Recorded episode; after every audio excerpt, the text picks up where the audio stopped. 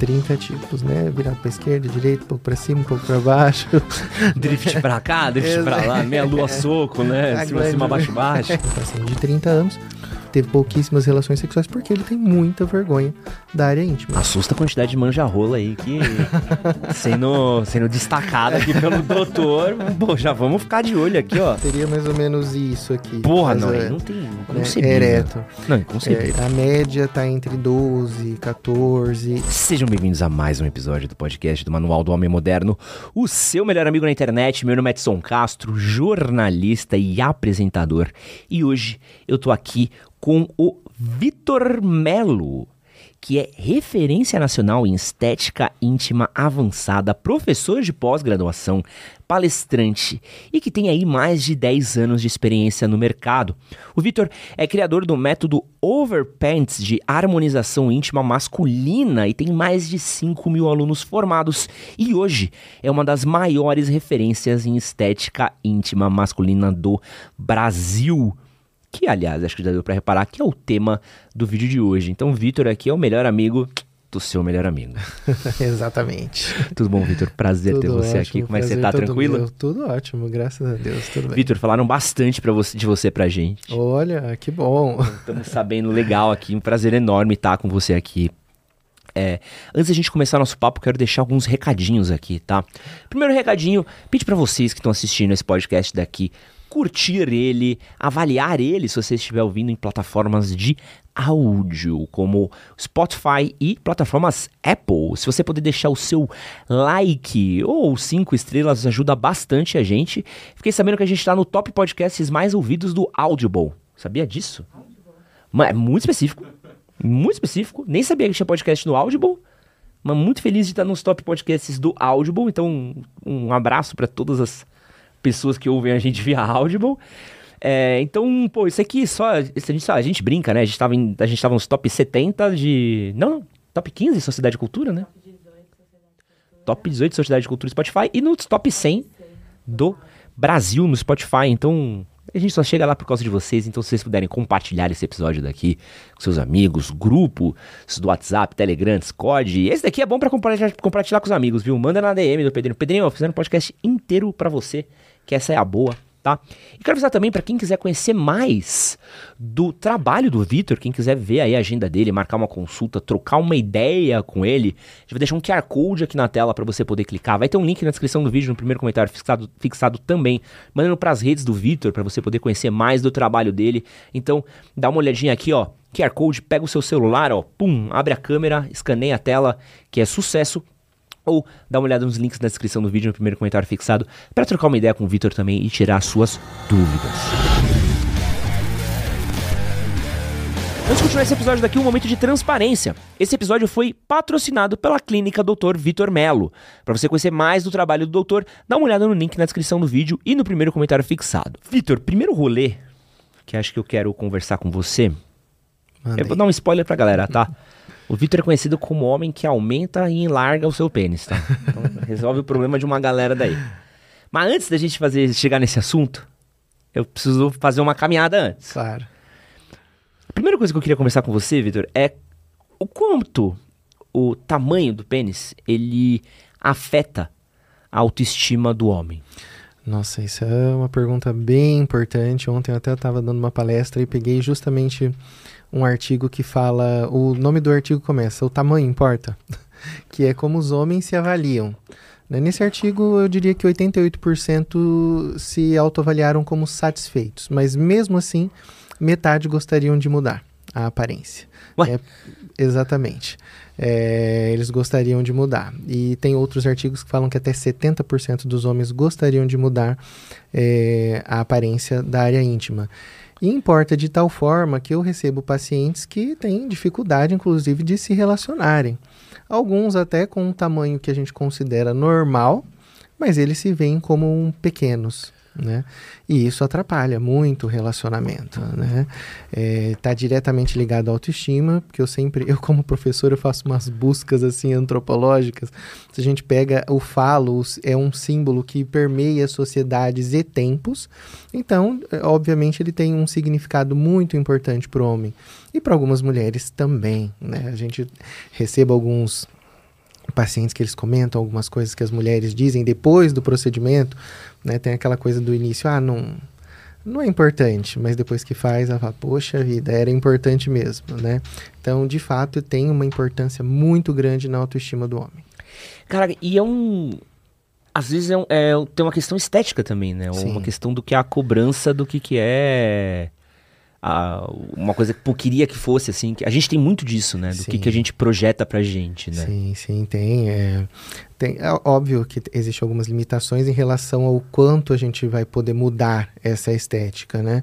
Mas tem isso da, olha, da comparação. Ah, eu, olha, eu tô no vestiário, meus amigos são assim, quando eu era adolescente, meus irmãos eram assim.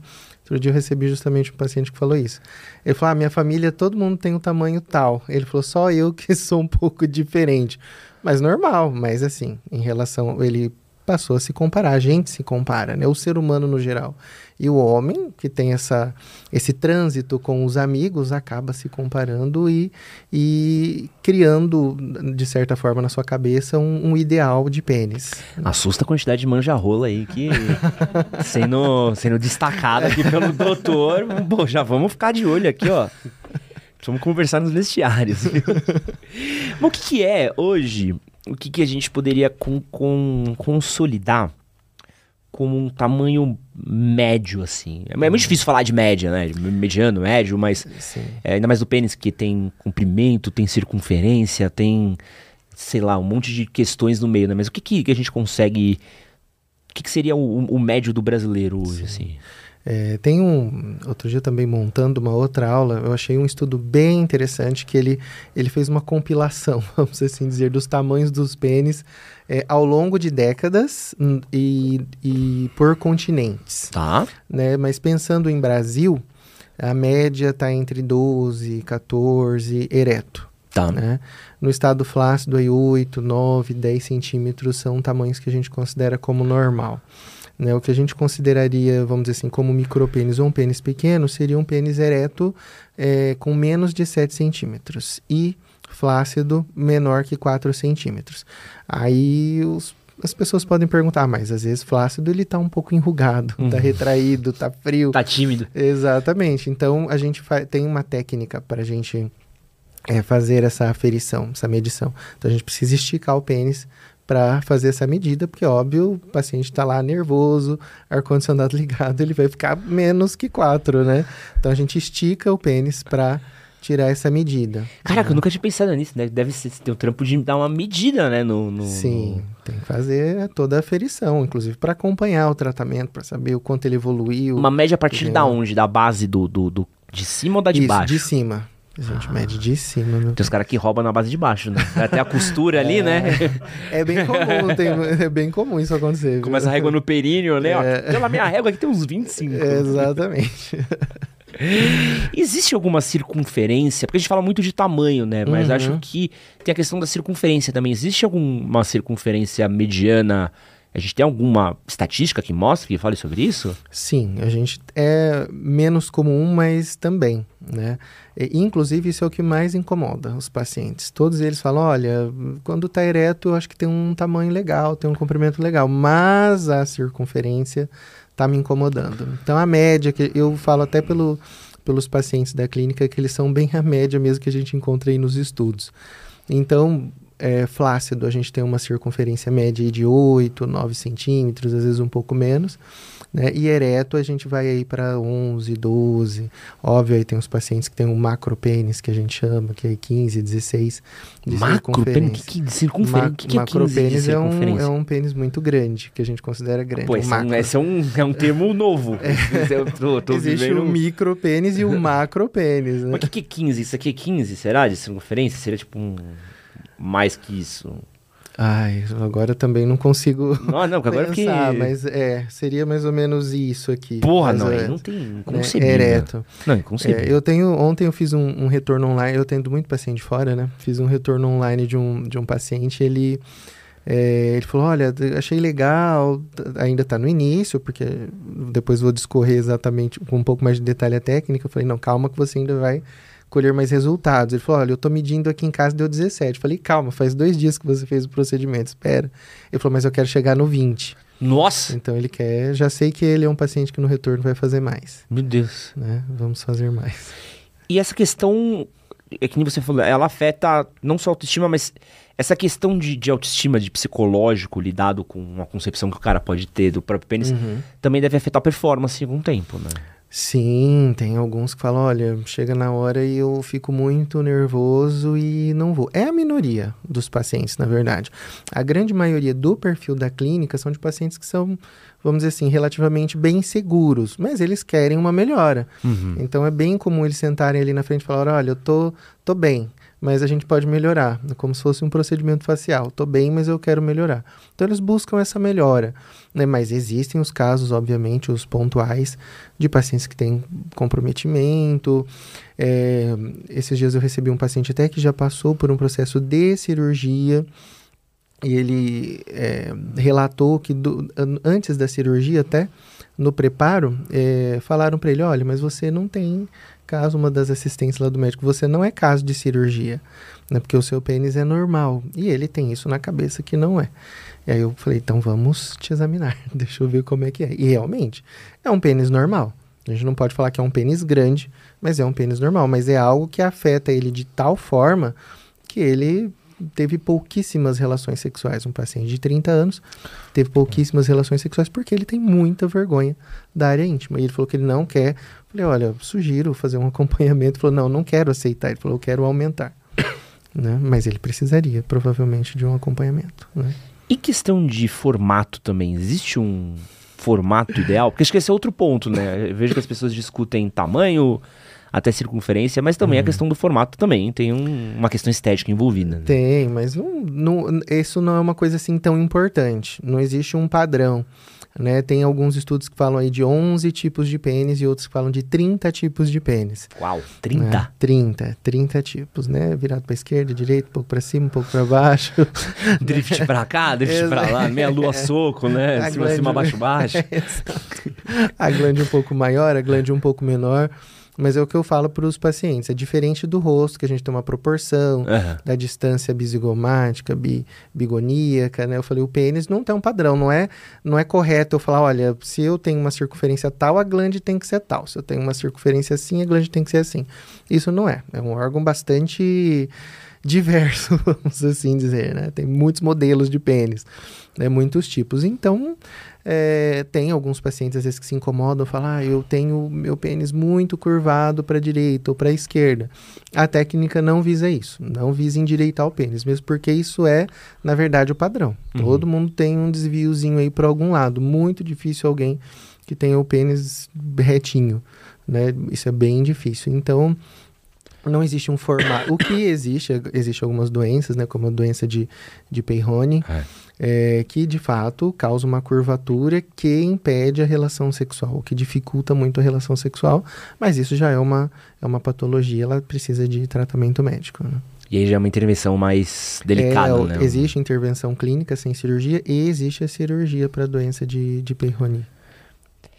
Eu tô perguntando isso de, tudo isso de estética, Uhum. porque eu acho que é legal a gente entender um pouquinho do que que passa, é, o que que a gente pensa, quais são todos os padrões ideais e tal, Sim. pra gente poder entrar nessa questão é, da harmonização íntima, né? Uhum. Queria entender com você o que que é a harmonização peniana, assim, se você tivesse que explicar, assim, pra um leigo, qual que é o princípio dela? Tá, eu sempre faço a analogia que é, é com a harmonização facial. O que, que é a harmonização facial? A gente utiliza basicamente preenchedores de toxina botulínica para harmonizar proporções, para rejuvenescer, para melhorar a estética. A harmonização peniana, a harmonização íntima, ou estética íntima masculina, ela visa a mesma coisa. Hum, Então a gente pode utilizar a toxina botulínica e o preenchedor para harmonizar, para deixar mais bonito, ó, mas o, óbvio que o que o homem busca é um aumento de tamanho. Então eu vou utilizar o preenchedor para aumentar o tamanho do pênis. Basicamente é isso, para ficar bem fácil para um leigo entender. E você falando de aumentar em tamanho, é aumentar o quê? Vai ficar maior? Vai ficar mais grosso? Vai ficar. Qual que é o sentido do aumentar o Sim. tamanho? A toxina botulínica, ela, ela, ela faz um relaxamento de musculatura, é, que, gente, que, é o que a gente faz no rosto para tirar as rugas. Tá. Né? No pênis, a gente tem um pênis que fica muito retraído às vezes. A gente fala até que é um pênis um pouco embutido. Então a gente usa a toxina botulínica, ela faz esse relaxamento e o pênis fica um pouco mais longo. Isso no estado flácido. Então aquele paciente que muitas vezes se constrange, que entra na piscina ou que está muito frio, vai ter uma diminuição dessa retração. Um Não pouco vai mais retrair longo é o, é o quê? Esse de é o... 1 a 3 centímetros. É uma média. Né? Eu já tive pacientes que, que tiveram aí uma, vamos dizer assim, um relaxamento de até 4 centímetros. Não é a regra. A média ali fica entre 1,5 e 2 centímetros. Então né? dá pra fazer o pênis crescer até uns 3 centímetros. E de comprimento no estado flácido. Ereto ele vai continuar do mesmo tamanho. Tá? E a circunferência, que é o grande, a grande procura e que eu digo que é, vamos dizer assim, a parte mais divertida do procedimento, que é o que eu mais gosto de fazer. Né? Porque a gente vê um resultado na hora e esse resultado com o tempo ele fica melhor. Depois de dois, três dias, uma semana, ele vai ficando melhor ainda. Que é a utilização do preenchedor de ácido hialurônico para realizar o engrossamento. Então a gente vai aumentar a circunferência, o pênis vai ficar mais grosso. Tá.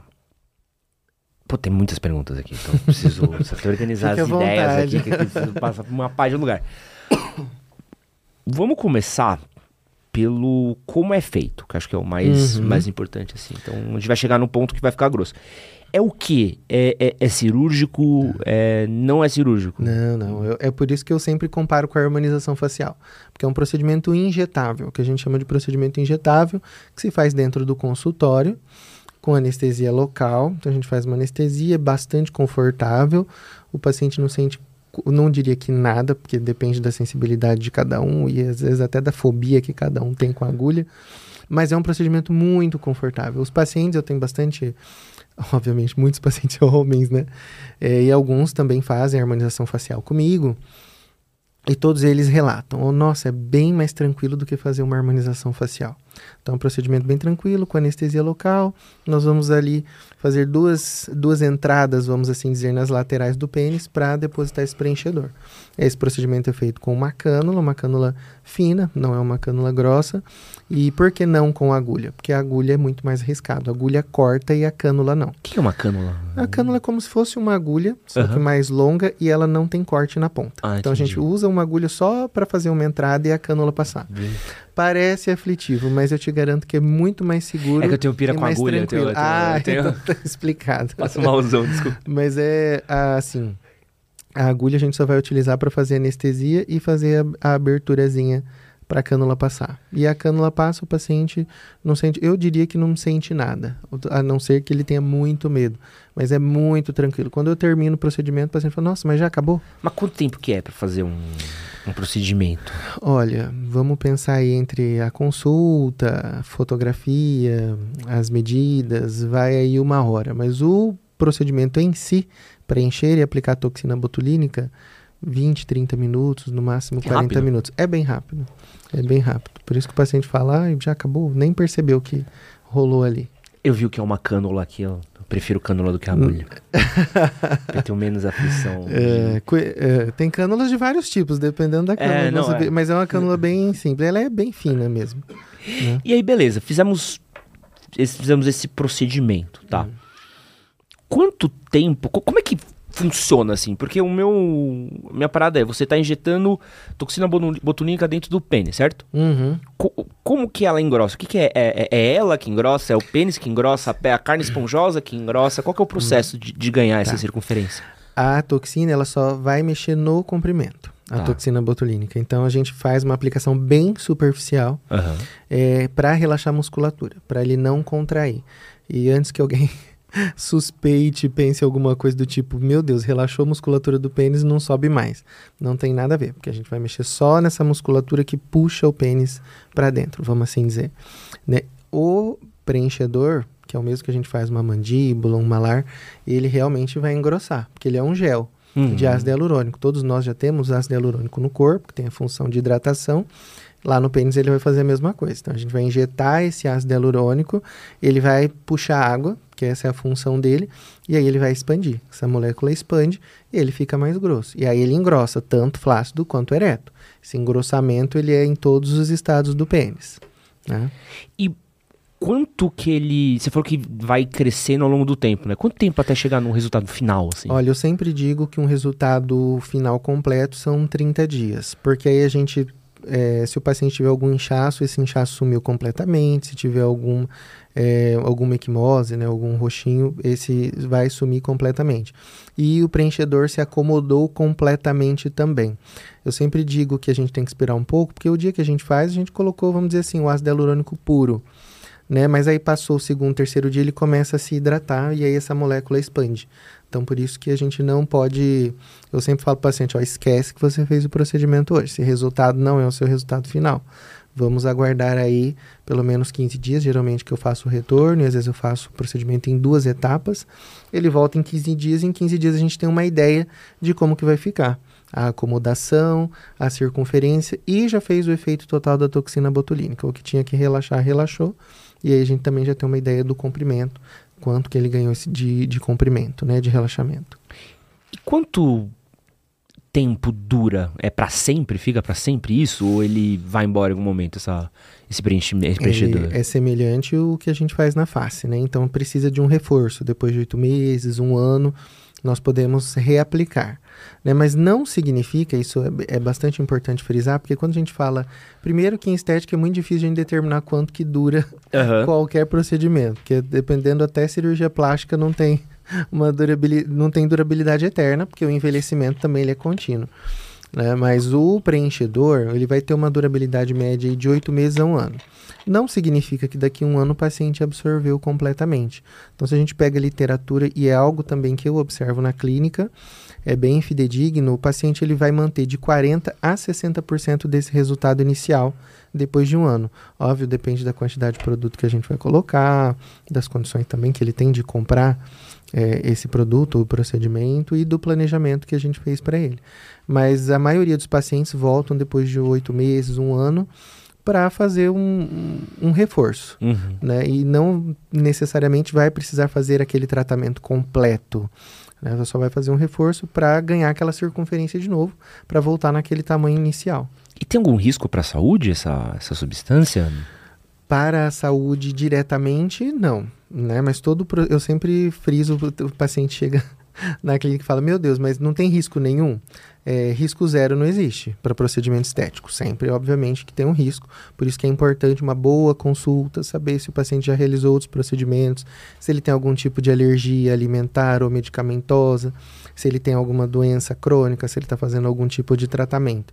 Né? A priori, o ácido hialurônico é um produto bastante seguro. Eu uso, não vou falar marca aqui, porque também uhum. os leigos não entenderão, mas eu uso um produto que, vamos dizer assim, é o mais confortável possível para o organismo. Né? Ele tem menos chance de gerar inchaços ou reações alérgicas, mas óbvio, é um produto sintético, não é idêntico ao que a gente tem no nosso corpo, ele passa por um processo de industrialização.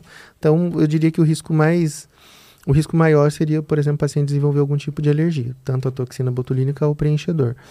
Que eu me lembre, já fiz aí bastante muitos pacientes, eu não me lembro de nenhum caso assim, ah, de reação alérgica, vamos ter que remover o produto. Eu tive um caso de inflamação, o paciente ficou bastante inflamado, mas porque ele não respeitou o pós. Uhum. Então o paciente tem que ficar aí 10 dias sem atividade ah, pô, sexual. Pai. Mexeu na peça, quer estrear, né? é, né? Não tem como. Claro. Quer dar um brinquedo novo pra criança, não é, quer usar é em casa, isso. pô.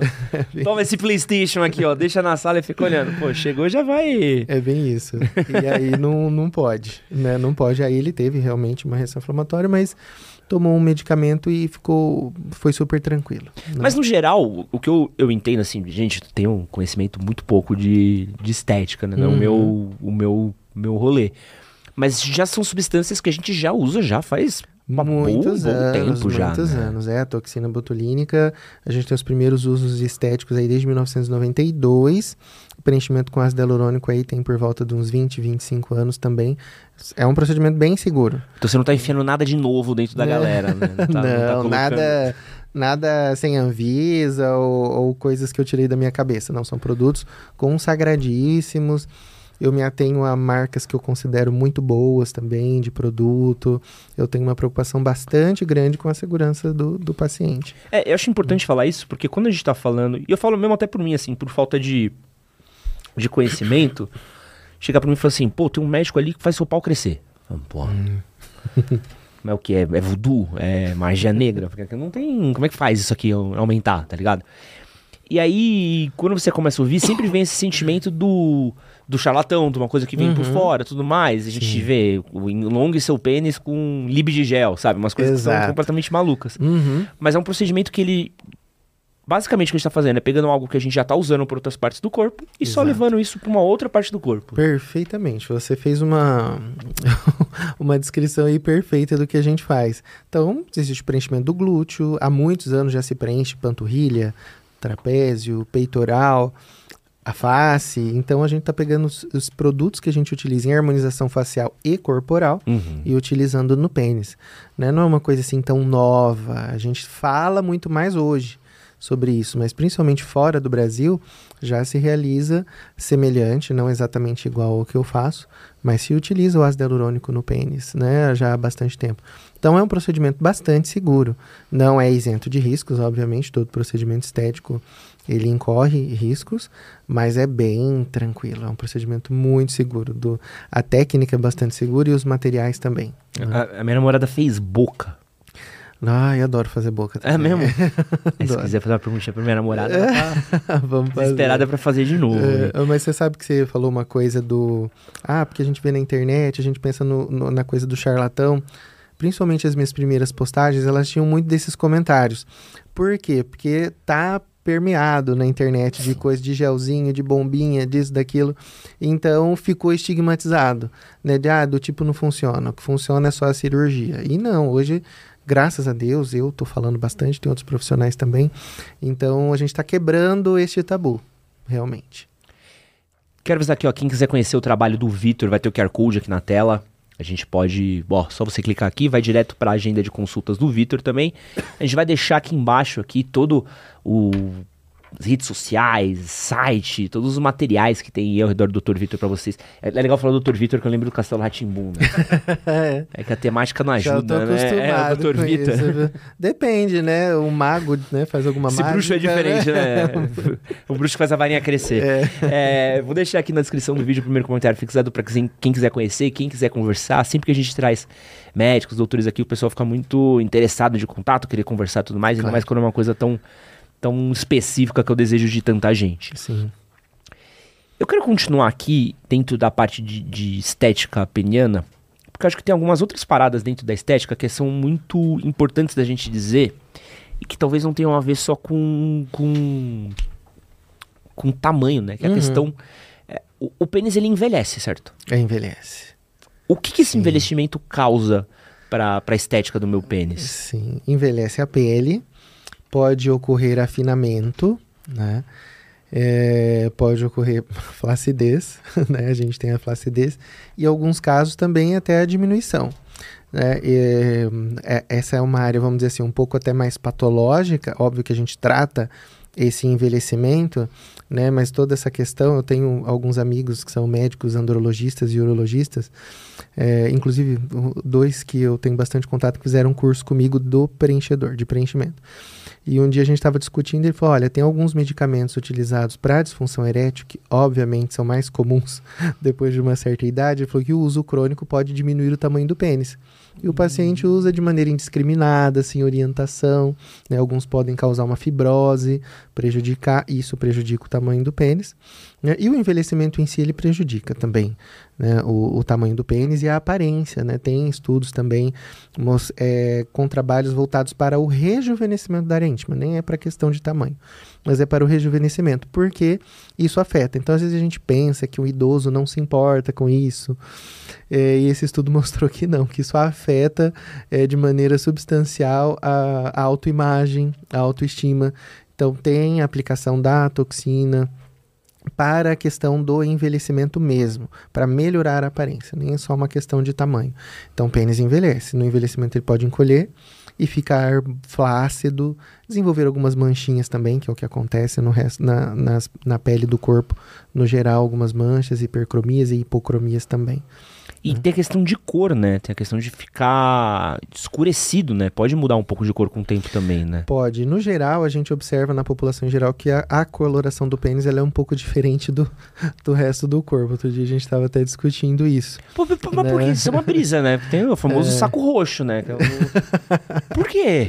É, questões hormonais, é, questões de atrito também, né? O escurecimento está muito relacionado ao atrito, da área íntima como um todo. Atrito com uma lâmina de metal que se, que se utiliza e o atrito da relação sexual mesmo e questões hormonais.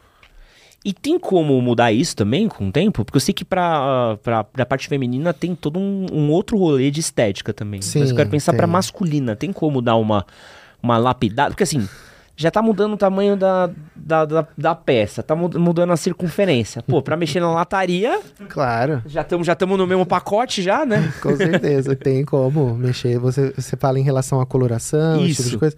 Tem, nossa, tem bastante tratamento. Tem cosmético específico para área íntima. É, tem técnicas de clareamento, nós podemos utilizar inclusive o, é, o, que, a gente, o que a gente faz para estética feminina, como você mencionou. Né? Inclusive eu trabalhei, eu comecei trabalhando com estética íntima já feminina. Já vamos falar disso daí já já, não se preocupa não. Mas a laser terapia, por exemplo, ela ajuda bastante na questão do clareamento. Se a cor do pênis é aquela mesma, a gente não vai clarear, né? Se nasceu com aquela cor, mas se há alguma... É, hipercromia, que a gente chama, né, um escurecimento pelo atrito, pelo envelhecimento, a gente consegue melhorar, devolver, vamos assim dizer, aquela cor natural. Eu sei que tem muita gente com noia, principalmente na questão da virilha, né? Hum, sim. Que acaba tendo um escurecimento natural também, né? Sim, Uma coisa que é, é muito forte. É bastante, pra... isso é bem relacionado à questão hormonal e atrito. Principalmente atrito da roupa íntima ou roupa justa. Hoje a gente usa muitas roupas justas, né? É, a depilação, que se faz aí, principalmente a caseira, ou com a cera mesmo, tudo isso é uma agressão. E o corpo costuma responder a uma agressão produzindo mais pigmento para proteger. Uhum. Então, clareamento, eu diria que é bastante simples de resolver essa questão. É bem simples. Porque a gente até brinca, né? Que tem o pinto napolitano, né? Que você vai vendo assim, vai passando é, preto, branco, vermelho, né? É. Ele tem umas, umas três cores diferentes, assim. E aí, quando a gente tá falando de estética, mexe muito nisso, né?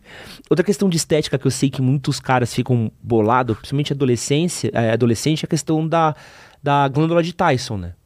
Ah, sim, mas é uma questão natural. Muita gente se assusta porque pensa que é lesão por HPV, é. alguma lesão viral, mas já tive pacientes que procuraram para tirar. Não. Eu falo, não, meu filho, isso aí é. é Vamos explicar na... o que, que é a glândula de Tyson? É, ela, são glândulazinhas que ficam ali na, vamos dizer assim, na coroa da é. glande, né? E elas têm uma função fisiológica. Então a gente não pode remover essas glândulas. São, são, bem pontinhos branquinhos. Pontinhos né? branquinhos, bem pequenininhos. Muita gente confunde com lesões virais. Né? Mas eu garanto para você, gente, o vírus não fica assim bonitinho do lado do outro. É uma lesão muito mais discrepante, vamos assim dizer.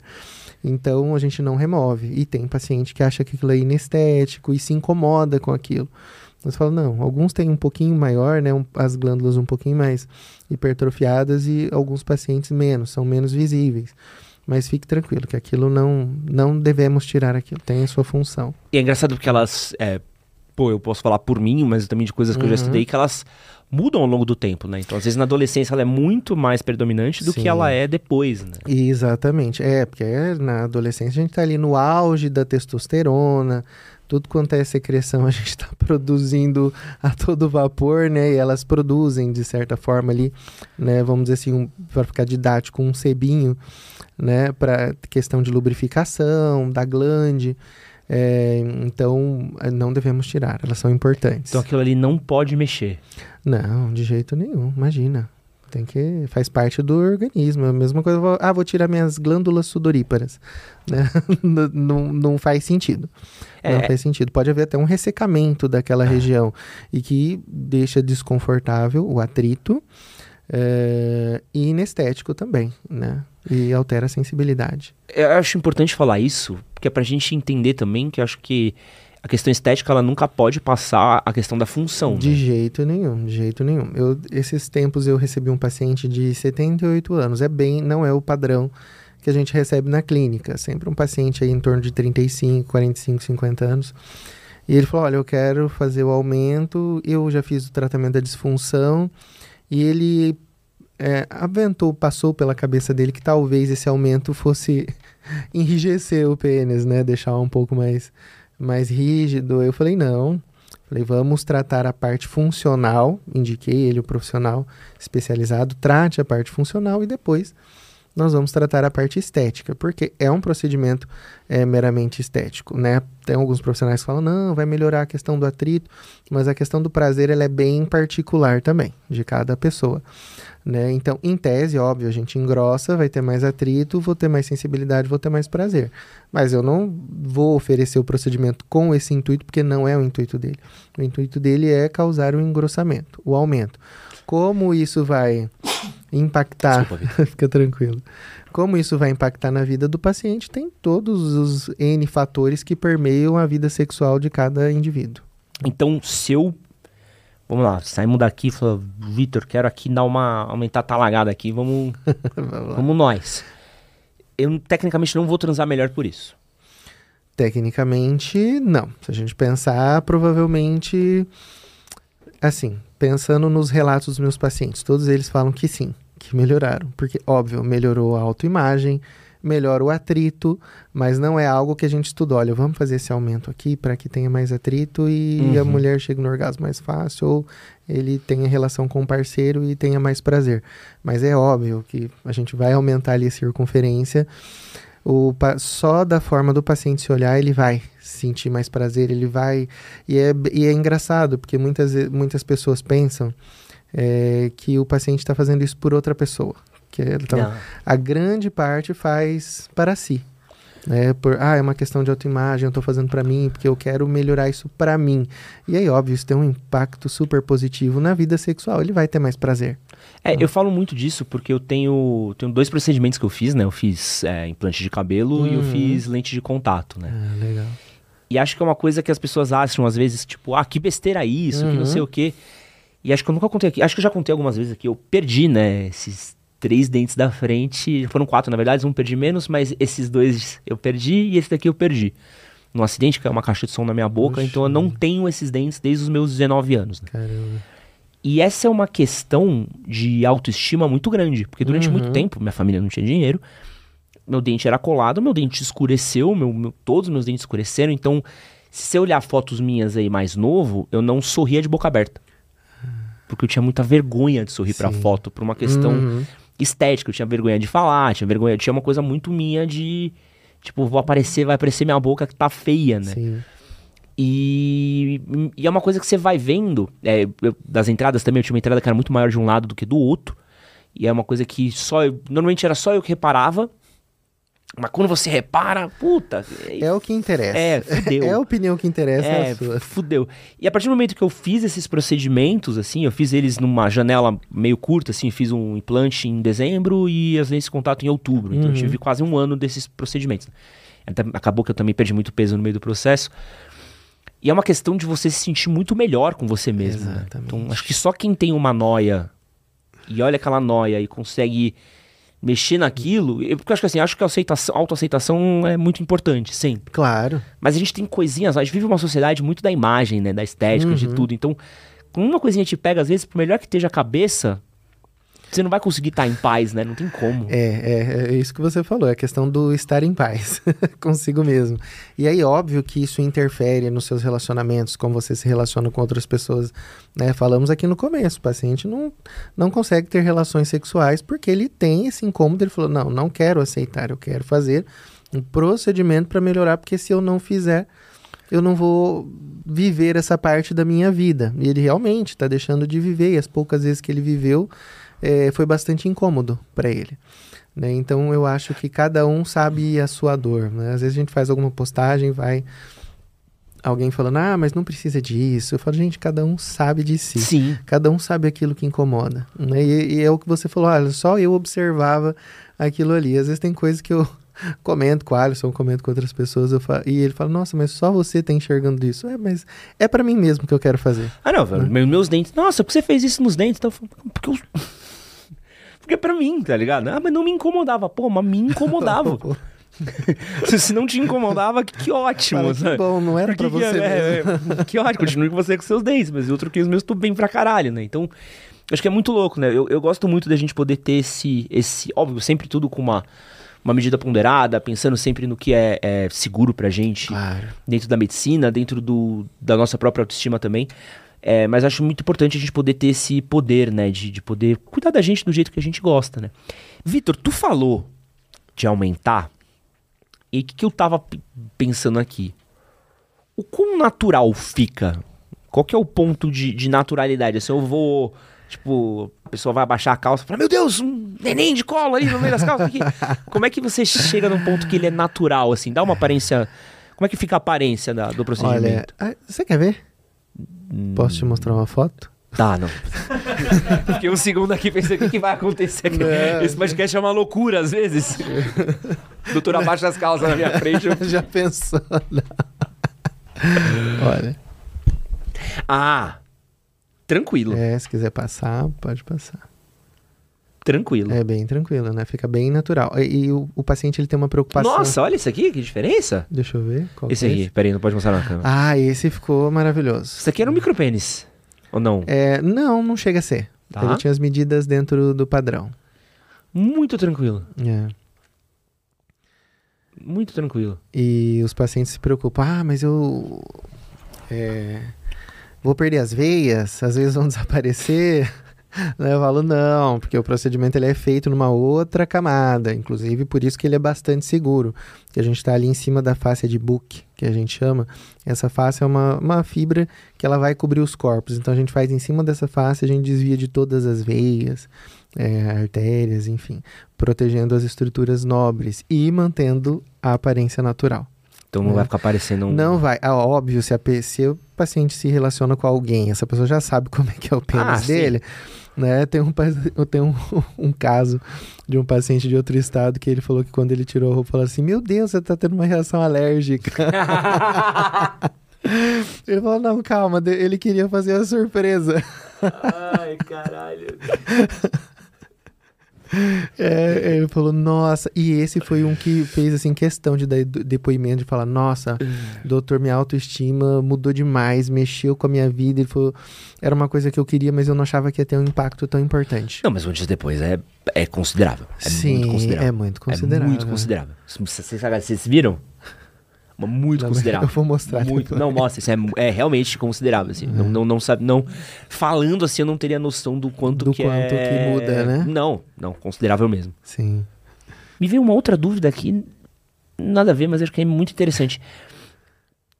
Tem alguma parcela maior de tipos de homens que te procuram? É mais hétero, é mais gay ou é, é diversificado?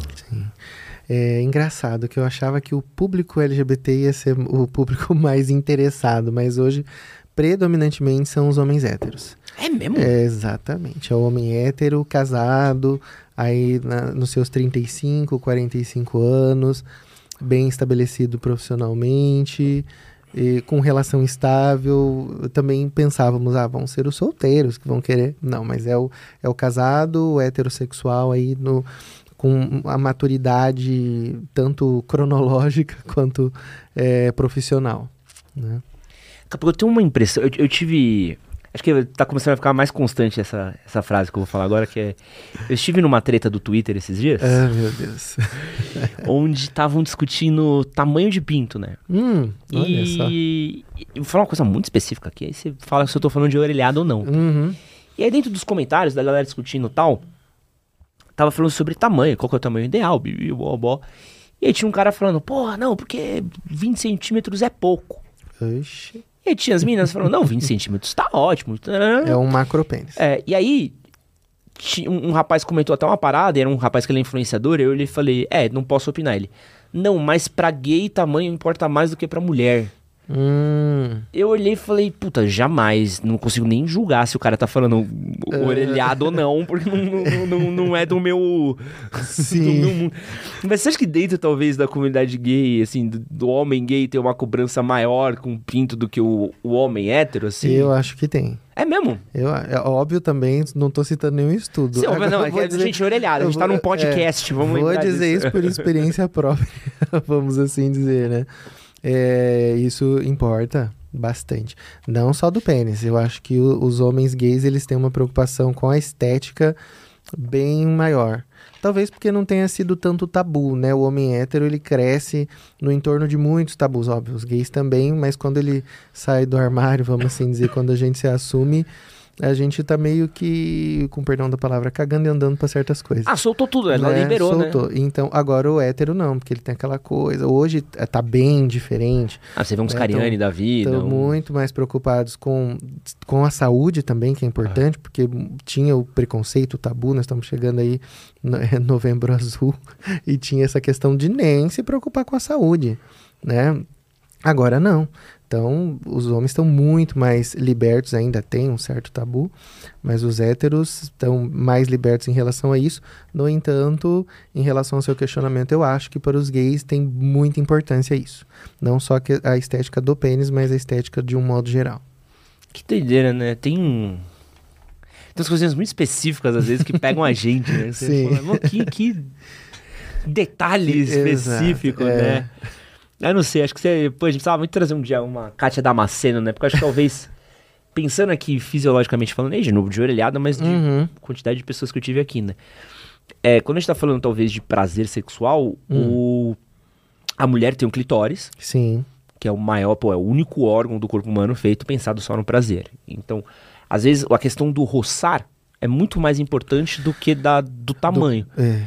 Só que quando a gente tá falando de homem, talvez por ter a próstata, que é um, é um uhum. famoso ponto P masculino, Sim. o tamanho seja mais importante para conseguir chegar lá. Mas posso estar tá falando uma orelhada aqui também? É, acho que não, porque a próstata também tá, não tá assim tão funda. Se a gente é. alcança com o dedo. esse ponto. Não é como se você estivesse indo catar manga, né? É, exatamente. Tem, tem, a gente vê alguns comentários e fala, nossa, tá procurando petróleo, né? Não Mas é... a próstata não tá bom, a gente alcança com o dedo. O exame de próstata é feito com o dedo. Ninguém tem dedo de 20 centímetros, né? Mas tem a ver com a simbologia, da questão do grosso, enfim. Aí permeia as fantasias e a, né, o desejo de cada um. Você já teve outro assunto aqui? Eu vou manter no pênis e depois a gente troca o. o Fica à vontade. Como é que é a relação sexual pós-procedimento? Tem um. Já dá pra. Você falou que tem um 10 dias, isso, é isso? são 10 dias. Quando o paciente só faz a toxina botulínica, 24, 48 horas são suficientes. Quando nós realizamos o preenchimento, quando eu faço o preenchedor, é, aí precisa desses 10 dias. 10 dias sem penetração, masturbação, sexo oral. Né? Inclusive, meu paciente de ontem falou: ah, eu fiz uma chamada online urgente comigo porque ele falou: ah, não aguentei e acabei fazendo sexo oral. Né? Mas precisa respeitar. Pro, por, primeiro, porque óbvio, a gente entrou ali com uma cânula, foi um trauma pequeno, mas foi um trauma que a gente fez ali na pele, que ele tecido precisa se recuperar, o preenchedor precisa ficar sentado, precisa sumir todo o inchaço para que ele volte a essa rotina. Depois desses 10 dias, normal. Pode ter relação, penetração. Ele pode ainda ter alguma sensibilidade, principalmente na região da base, que é onde é, eu faço a entrada da cânula para fazer. Então ele pode ficar ali com aquela com uma sensibilidade até uns 30 dias. Tem paciente que depois de uma semana não sente absolutamente nada. Mas é normal, depende da sensibilidade de cada paciente, da quantidade de produto que, eu, é, que nós podemos injetar. E, mas depois desses 10 dias, é, os pacientes podem ter a relação sexual normalmente, vai ser tranquilo, não é nada, não é uma sensibilidade que vai impedir penetração ou que vai interferir na relação sexual. E tem, eu, eu sei que eu já, já conversei até com, com os outros especialistas sobre isso, existe um procedimento cirúrgico uhum. para aumentar o pênis, que é aquele que você você descola ele da base, né? Que você faz um, é. tem um desligamento. Uhum. Qual que é a vantagem desse, desse do, da harmonização frente a esse do desligamento da base? Hoje existem, é, basicamente, também não é a minha área entender de cirurgia, mas eu tenho um, um grande parceiro lá do Rio de Janeiro que ele faz a cirurgia. Né? E ele faz uma técnica que não faz mais esse, esse, esse deslocamento. Mas é uma técnica que não vai promover um aumento também assim tão grande. Nenhuma das técnicas promove um aumento absurdamente grande, né? Mas em relação à vantagem, primeiro, está passando por um processo cirúrgico. Cirurgia tem chances de complicações um pouco, um tanto quanto mais graves. Formação de fibrose, cicatriz. Eu tenho um paciente que fez dois pacientes que fizeram a cirurgia depois vieram fazer o overpaints, eles têm uma cicatriz que não é muito discreta, né? Pode ocorrer algum tipo de fibrose, infecção, enfim, complicações de uma cirurgia.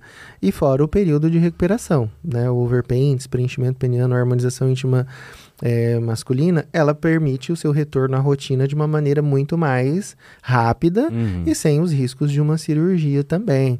A cirurgia pode interferir na sensibilidade, o overpaints não interfere na sensibilidade.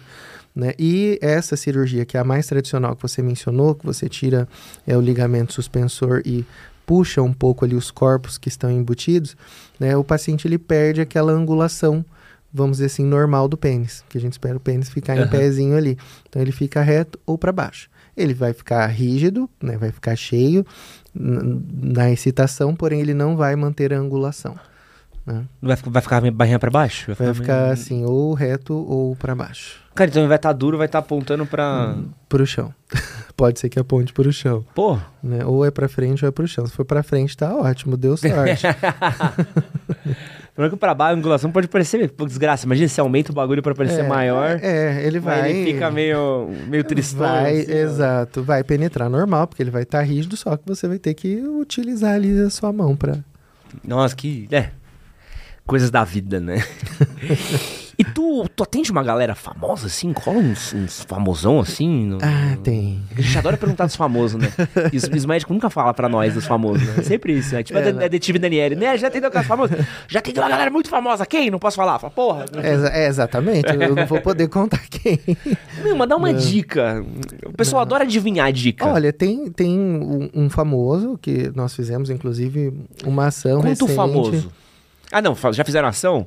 É, com esse sim. Tá. né? Com outros não, tiveram outros antes e depois, mas ele ele ele foi na clínica, na verdade nem foi para fazer esse procedimento. Nós fizemos um outro procedimento e aí ele entrou em contato com a técnica e falou: "Poxa, que legal". E ele é um, é, hoje ele produz conteúdo adulto, né?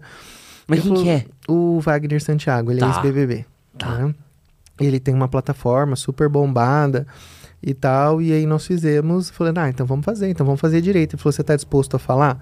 Eu falei, ah, tô disposto a falar sobre o procedimento. Pô, o bom de É. ter uma plataforma é que o cara pode mostrar antes e depois, né? Exatamente. Dá pra você assinar ali os 15, os 15 contos por mês e já vê o... É, e ficou assim muito legal, foi um resultado bem é, interessante, aumentou mesmo. E ficou bem legal, ele recebeu muitos elogios também. ele de vez em quando passa os feedbacks. Ah, Dr. Vitor, que legal, olha o que estão falando aqui. E ele ficou disposto, mas tem outros, tem é, pessoas da política também Pô, que fizeram. Fazer a perguntinha boa aqui, tá, doutor? A perguntinha Ai, boa ai, que eu ai. gosto de falar. De direita ou de esquerda? Só pra eu saber aqui. Olha, é, de direita. Pô, a di- a direita é muito boa, né? Porque eu fui no Acompanhadas, sabe? O podcast Acompanhadas, acho que o senhor Ah, também eu fui, foi. eu fui também. lá também, eu perguntei lá se eles atendiam mais... Eu perguntei se atendem muito político. É mais direita ou esquerda? Direita. Direita tá se tornando frequente, né? Só chutando pro alto, assim, né? Mas aí... E, e, assim, a última pergunta que eu. Não, não, também não, não posso, eu sei que eu não posso fazer isso. sabe? Um político assim de escala municipal ou estadual pra cima, assim? Ah, teve, teve o municipal e teve o estadual também. Pô, aí. É. É, mas é um municipal de uma cidade bem importante. Boa, boa. Mas tá bom, tá bom de adivinhar, Tá né? bom. Tá excelente, pô, dá, dá umas dicas boas, né? Não foi cancelado por causa da Ucrânia, não, né? Não. Brincadeira. Beijo pro Arthur, desculpa. Eu só precisava fazer. Treino com o Arthur, não vou, não, não, não posso mandar dessa vez, só, só, só brincar. É. Mas deve, putz, isso daí também deve ser uma questão, aqui de novo, de curiosidade minha, né? Deve ser uma questão muito louca, né? Tipo, um famosão procurar você e falar assim, pô, doutor, quero dar uma, Sim. uma largada aqui, mas não. Fique entre nós, Ah, né? Deve ser é. uma questão delicada, né? Olha, eu sempre, já tô há 10 anos na estética, eu sempre trabalhei com bastante discrição, Uhum. com qualquer procedimento. Então, se eu não falo, a pessoa fez boca, fez toxina botulínica, então a pessoa po- pode ter certeza que o segredo dela vai ficar bem guardado, né? É é bastante discreto. Geralmente, é, nós marcamos a forma como o paciente chega na clínica também, principalmente aqui em São Paulo, um paciente não cruza com outro. É, e É, eu ia te um- perguntar isso, é, porque vou na sua clínica. Sim, e é assim, eu faço outros procedimentos, então ninguém sabe o que a pessoa está fazendo lá. Mas geralmente, quando é uma pessoa assim mais famosa e tal, os horários dessas pessoas também já são um pouco mais complicados. Então, geralmente elas vão na clínica, só tem, só tem eu lá na clínica. É, não, mas mesmo Né? não famoso, vou, Sim. vou supor, às vezes não quero. eu- eu- eu- é muito engraçado. Eu fiz um trabalho com uma, uma clínica de estética uma época. E eles eram muito sérios quanto a isso, assim, Uhum. também. Porque tem uma questão do constrangimento, Sim. assim. Era comum é, até ter sala de espera separada, porque às vezes é, você- o, o homem ele ainda tem muito uma coisa do ai, não quero que saibam que eu estou me depilando, que eu estou fazendo não sei o que, que eu exatamente, estou fazendo não sei o que lá. É o que a gente tem lá. A gente tem duas salinhas de espera ali diferentes. Ah, chegou um, o outro já vai para outra sala. E a gente não, não fica encavalando horário para que ninguém fique se cruzando. Ninguém precisa saber o que a pessoa foi fazer ali. Então, se eu fizer um procedimento com você, não vai estar minha cara. Você não vai estar. Gente, recebi aqui, ó. Não, a não ser que você queira aparecer. Aí vai sim. Por favor, apareça. Não, não mas é, é legal falar isso porque eu acho que tem. A gente trabalha muito com o pessoal da manual, né? Que é um, Uhum. um- um procedimento de queda de cabelo. Sim, E uma das questões que é, é muito pedida por homens, assim, e eles ressaltam muito, às vezes, essa da descrição, entendeu? Tipo, porque às vezes eu Ah, quero fazer uma coisa, mas eu não quero anunciar. É muito diferente de mulher, né? Mulher. Mulher faz boa. A Débora ali, ó, tá louca pra fazer boca, tá? Nossa, mas ela já também. tem uma boca lindíssima. Não sei porquê. Ah, Ah, é. Ah, é. Aparece lá, vamos. É. Porque às vezes, é, mulher, acho que tem. De novo aqui, desculpa se for um machismo meu. Uhum. Mas as minas também são tão mais tranquilas quanto essas coisas que faz e quer mostrar, ai amiga, fiz boca, fiz não sei o quê. Mas o que lá." não eram. Viu? Tem, ainda tem algumas que não querem nem que o marido saiba. Então, Ah, ah, vai ficar roxo. Eu falo, olha, difícil, usou agulha, a gente não tem, não tem como prever. Né? Mas a grande maioria hoje faz questão, ah, É. tira foto no logo da clínica, tô aqui com o Dr. Vitor e tal. Né? Isso foi se abrindo mais. Agora o homem é um pouco mais contido. E tem alguns, às vezes, olham lá no Instagram e falam, ah, mas você não vai postar minha foto. né? Eu falo, não, a foto que tá aqui é do paciente que autorizou, que veio ser modelo né? A gente não sai aí postando foto aleatoriamente, né? É, não, e, É, e é não importante, né? Porque às vezes o cara tem. E eu falo muito isso, assim, um, uma coisa que ajudou muito o nosso trabalho é um pouco sobre como os caras são fechados e eles encontram, às vezes, ambientes mais fechados ainda pra eles, Uhum. né? Então, às vezes o cara tem uma questão de autoestima relacionada ao próprio pênis. E ele não vai falar com o amigo dele, porque ele sabe que se ele falar com o amigo Ah. dele, ele vai ser zoado pelo Exato. amigo. E às vezes vai buscar ajuda por isso, ele não quer ser Uhum. exposto, porque, pô, se aparecer vai ser Exatamente. pior pra mim, né? Claro, claro. Isso é bem. É uma preocupação, né? É uma questão legal e ética, né? Não tem nem, nem o que pensar. E a gente procura, principalmente em relação à estética íntima, nós procuramos ser o, o mais, os mais discretos possíveis, né? Agora eu quero pular para um, pra um outro assunto também, que é uma coisa que você manja mais, que é a questão de estética mesmo, né? Uhum. Quais são os principais procedimentos de estética que você vê que os homens estão procurando hoje? Agora, bom, na clínica, sem dúvida, é o íntimo. é que você também não tem como, né? É, que eu me cara é especialista nessa no- no- área. Hoje, 90% dos homens vão fazer a estética íntima na clínica. Mas vamos pensar assim antes disso, né? Um pouco antes. E mesmo os que vão fazer, a gente sempre faz a toxina botulínica, né? O popular Botox, na verdade, Botox é marca. O que que é? Só eu, To- pra gente ir A explicando. toxina botulínica, ela é uma toxina neuromuscular que vai fazer um relaxamento ou uma paralisação do seu músculo. Então, essa, essa ruga que aparece ativamente, a gente consegue suavizá-la, né? Das expressões. Então, vai sorrir, não aparece pé de galinha ou não franze a testa. Essa ruga que a gente fala que é o 11 ou o bravo, né? Ele, o homem tem muito disso. Então, Uhum. a gente faz a toxina e relaxa o músculo. Então, ele para de fazer esses movimentos. E os preenchedores faciais também. O homem faz bastante preenchedor, mandíbula, alguns pontos de sustentação e os bioestimuladores. O homem, ele, no geral, ele é um pouco mais, quer ser um pouco mais discreto, essa coisa do não quero que saibam que eu fiz. Então, o bioestimulador, hoje a gente tem vários bioestimuladores no mercado, eles são polímeros que induzem eh, de maneira muito eh, sustentada a produção de colágeno, de maneira muito importante. Então, a gente, ele é como se fosse, entre aspas, um preenchedor, mas ele não é um preenchedor. Uhum. Então a gente vai aplicar aquela substância para induzir produção de colágeno. E aí a gente consegue fazer uma leve reestruturação da face, melhora a elasticidade da pele, que eu falo, a gente busca um semblante descansado e jovial. Então os homens gostam muito dos bioestimuladores e utilizar a toxina e o preenchedor na face de maneira assim bem discreta, só para suavizar mesmo. Essa questão de mandíbula é uma coisa que cara também, essa questão do, do jawline é muito buscado por homem Sim. também, né? É. O quanto que dá pra mexer nessa jawline, jawline? Ah, dá pra gente deixar retinho, né? Fazer essa o, o aumento do ângulo, né? Deixar o ângulo mais proeminente e deixar a linha da mandíbula mais marcada. Isso é uma busca bem grande. Depois do pênis, eu diria que é uma das, das mais, é, dos mais buscados. É, e também, de novo, tem estudos falando que os homens com a mandíbula um pouco mais marcada tendem a ocupar mais cargos de liderança, tendem a ter uma imagem mais atrativa.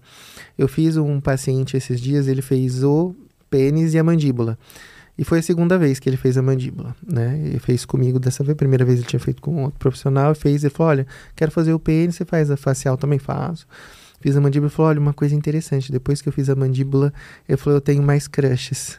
Nossa! Ele falou, eu não contei pra ninguém que eu fiz. Ele falou, mas assim, nos aplicativos é nítido as curtidas, a abordagem mudou bastante. E foi assim, um, um procedimento eu diria que bem discreto, só pra ficar bem natural, obviamente. Né? E ele falou que ele percebeu essa mudança no entorno das, das relações. E muda mesmo, muda mesmo, tanto pro homem quanto pra mulher. Quando a gente faz algo que, óbvio, a pessoa se sente bem e a gente trabalha nessas características que, vamos dizer assim, estão relacionadas ao processo evolutivo do ser humano como animal, né? É, isso acaba interferindo nas relações, sim. E questão de ruga e sinal de envelhecimento, né? Uhum. Isso daí também, isso é com o Botox que, que impede Dá esse- pra fazer toxina, mas como, assim, observando você, eu acredito que mesmo fazendo Aí, ó, toxina desgraça, tem ó. algumas, Aí, ó. tem algumas Não pode trazer um estão- especialista aqui que eles começam, ah, sua genética é isso. Não, não.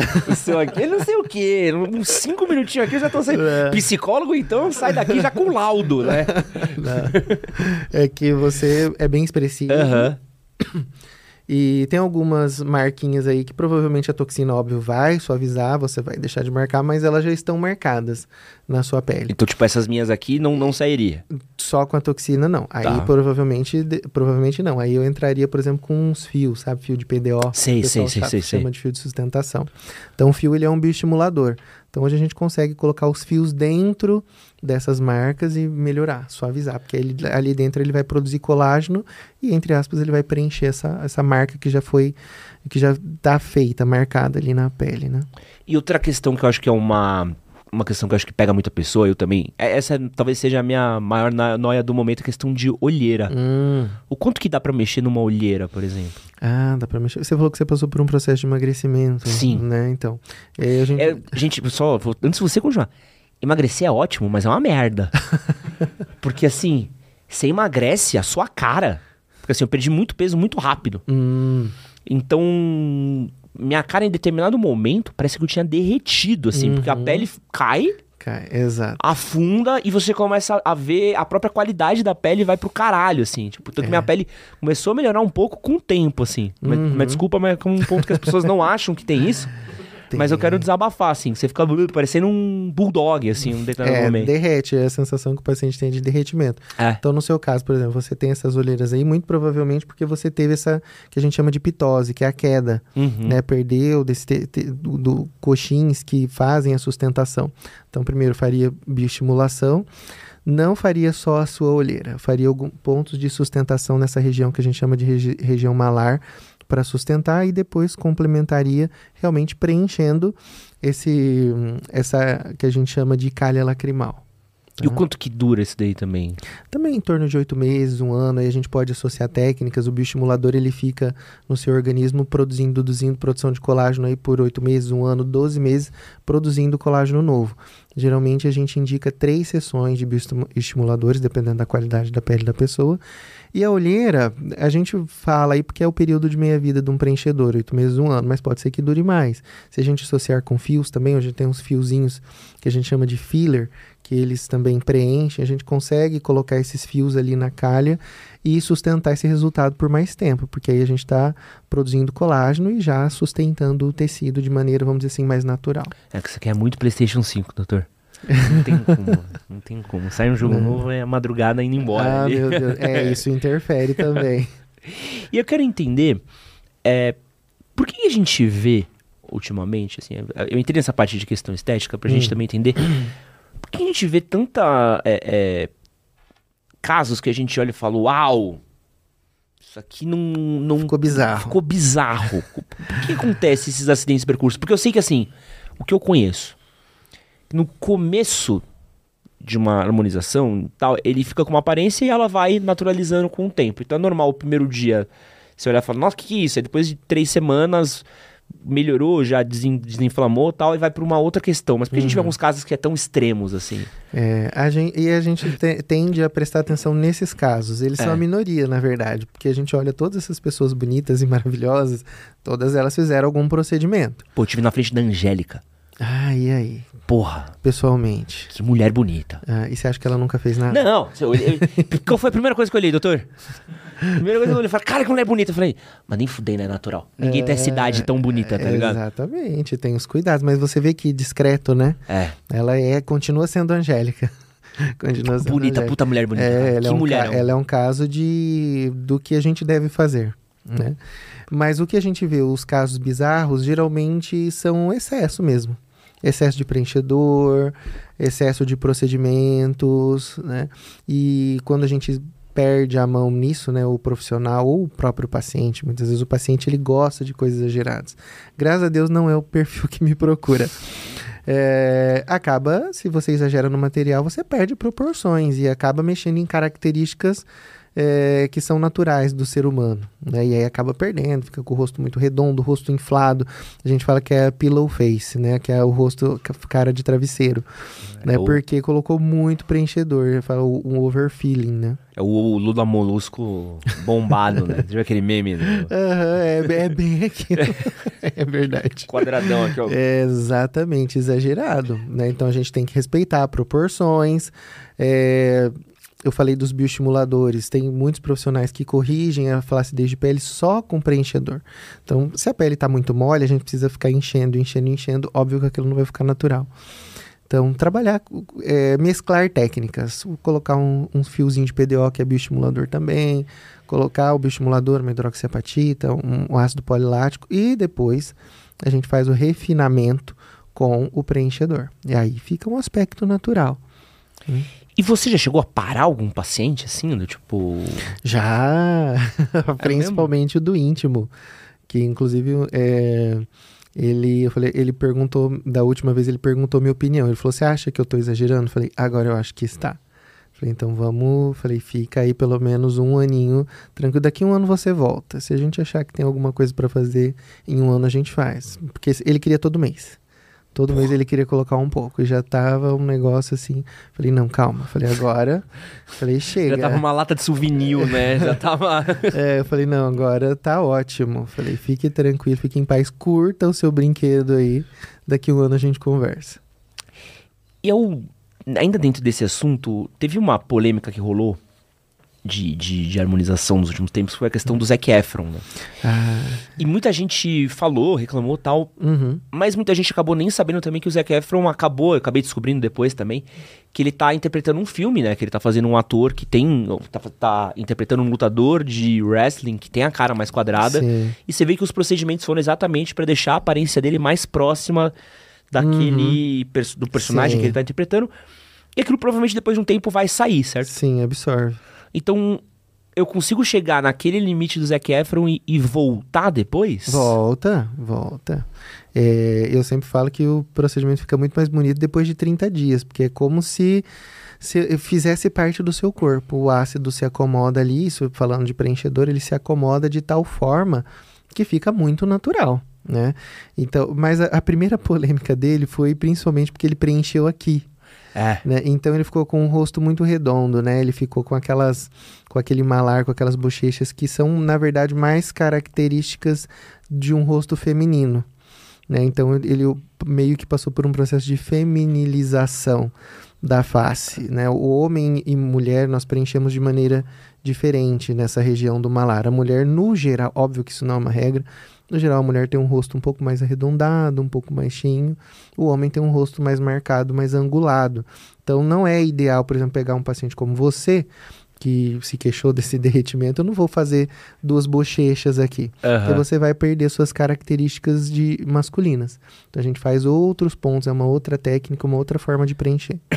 É, eu vou até mostrar, porque é muito legal do, do Zac Efron. Porque dá pra ver exatamente o que ele tá querendo emular aqui, de certa forma. Achei aqui a foto. Ele tá querendo emular esse cara daqui, ó. Que é o. Deixa eu ver só o nome dele aqui. É o Kevin Von Erich. Ó, esse daqui é o personagem que ele vai interpretar. Ah, é. O, o queixo e, e a mandíbula ficou idêntico. E aí aqui, ó, dá pra ver. Sim. E até mesmo o shape dele mudou, né? Você vê que ele Mudou, ganhou muito é. mais um, Sim. um peitoral. o- Uhum. O Zac Efron é um cara mais fininho, né? Mais Sim. esguio. Você viu que ele cresceu aqui. Uhum. Muita gente tá falando que esse talvez seja um, um fortíssimo concorrente ao Oscar, esse filme. Mas tecnicamente, por, pelo que a gente falou, isso tem uma volta. Então essa aparência do Zac Efron que ele tá agora, daqui a algum tempo... Vai absorver. voltar. Se foi feito com ácido hialurônico, até se ele quiser... Ah, ficou muito parecido com Ficou o parecido mesmo, personagem. né? Muito, Ah, muito. É, não, desculpa aqui, Brasil. É tô só mostrando aqui as fotos. Mas acabou ficando bem parecido mesmo, Sim. né? Então ele pode tirar depois pra voltar ao normal? Pode, se ele quiser até remover o preenchedor, tem a enzima hialuronidase, se ele fez ácido hialurônico, ela degrada o ácido hialurônico e aí sai. Então, pô, isso daí pra Hollywood deve ser um tesão, né? De você Uhum. poder não precisar tecnicamente Mexer, fazer assim. maquiagem, você faz É, um É. procedimentozinho e dá um. Uhum. Nossa, mas ele ficou bem parecido. com- Ficou bem parecido, né? Ficou um mento, Acho que a galera né? meteu o pau. Na hora que eu vi o trailer, eu falei, nossa, mas tá, tá perfeito pro que Tá, ele tá fazendo, tá né? Então é um. Engraçado, né? Quanto. E rumores de Oscar, viu, Brasil? Eu, se eu fosse apostar uma grana, acho que esse é o tipo de filme que, que ajuda o cara. É... Pra gente terminar, é, o que, que você recomendaria pro, pro paciente que tem esse desconforto, que tem uma vergonha, que tá meio inseguro antes de procurar um procedimento? Você acha que esse procedimento, é pra todo mundo? O que, que você recomenda, doutor? Bom, tendo qualquer dúvida antes de procurar coisas na internet, né? Que tem até um, um paciente ontem que leu alguma coisa no Google e falou: Ah, mas eu fiquei com medo porque eu li tal coisa no Google. Procure um profissional. né? Então a clínica está à disposição, eu estou à disposição para tirar quaisquer dúvidas. Eu sempre falo, mas as dúvidas e as informações que eu passo, ele pode checar em qualquer lugar depois. né? Não é nenhuma invencionice. Então, o paciente que ele quer fazer o procedimento, ele tem interesse, primeira coisa, faça uma consulta. Na consulta, realmente, nós vamos ver se esse paciente ele pode ou não realizar o procedimento. Pouquíssimas coisas é, tornam o paciente inelegível para o procedimento. Eu diria que é para a grande maioria dos homens. Então, ele pode procurar, agende a consulta, tire as dúvidas, é, os medos, os receios que, óbvio, todo mundo tem com qualquer procedimento estético. Imagina um procedimento estético íntimo. E eu vou, obviamente, passar o máximo de segurança possível, porque é um procedimento bastante seguro. Faço vários por dia. A agenda está lotada, graças a Deus. E em vez de ficar procurando coisas na internet, é, procure profissionais, uma informação profissional. Então tá na dúvida, agenda uma consulta. Ficou na dúvida, agenda uma segunda opinião. Eu recebo todos os dias também pacientes que vêm tirar comigo segundas opiniões, falar, ah, senti segurança, então vou fazer com você. Isso é bastante importante. Acima de tudo, procurar um profissional habilitado para realizar o procedimento, para tirar essas dúvidas. É, é doido, porque o cara às vezes tem. Eu vi esses dias um. Um extensor peniano, que era tipo um. Tu manja quando você quebra o braço e tem a fatura exposta? E você precisa carregar tipo aquela. Tipo aquela jaula a, aqui. A gaiola, né? É, a gaiolinha aqui. Vi um desses pro pinto. É, mas ele funciona, sabia? Não, tá louco. Verdade. É, tem vários trabalhos com extensor peniano e tem vários tipos de protocolo. Eu só não indico o paciente usar por conta própria, porque ele. Porque o cara vai usar em casa só. Ele não vai usar. Exatamente. Ele vai. Se ele usar aquilo sem orientação, ele pode, obviamente, provocar uma lesão no pênis, mas o extensor funciona. Não, você sabe que o cara não vai fazer isso, né? Ele vai na Amazon, extensor, É, vai ele claro, botar, vai claro. ele. É que nem, pô. Exatamente, é o que ele vai fazer. Teve um menino que ligou pra gente que ele tirou a glândula de Tyson dele com uma faca quente. Meu Deus do céu. É isso, assim, a galera. é, você falou de procurar um médico, a galera é louca. A galera É, faz qualquer não. coisa por... Pelo amor de Deus, gente, procurem profissionais habilitados. profissionais de saúde. Vitor, pra quem quiser conhecer mais o seu trabalho, onde é que eles encontram você? No Instagram principalmente, arroba drvitormelo, tem o nosso site www.drvitormelo.com.br, tem o site do Overpaints também e os telefones da clínica 19, que é de Campinas, 9, pera lá, esqueci, gerente, o meu telefone. 7115-6995 e nesse telefone você também consegue marcar consultas no meu consultório de São Paulo. Vamos deixar todos os dados aqui na descrição do vídeo também para vocês poderem conhecer o trabalho do Vitor. Vitor, muito curioso. Que bom. Achei muito interessante mesmo. Que muito bom, obrigado pelo feliz. seu tempo. Imagina, eu que agradeço. Adorei. E muito obrigado por ter vindo aqui com a gente. E muito obrigado você que assistiu a gente até agora. Um grande beijo e é nóis. Valeu!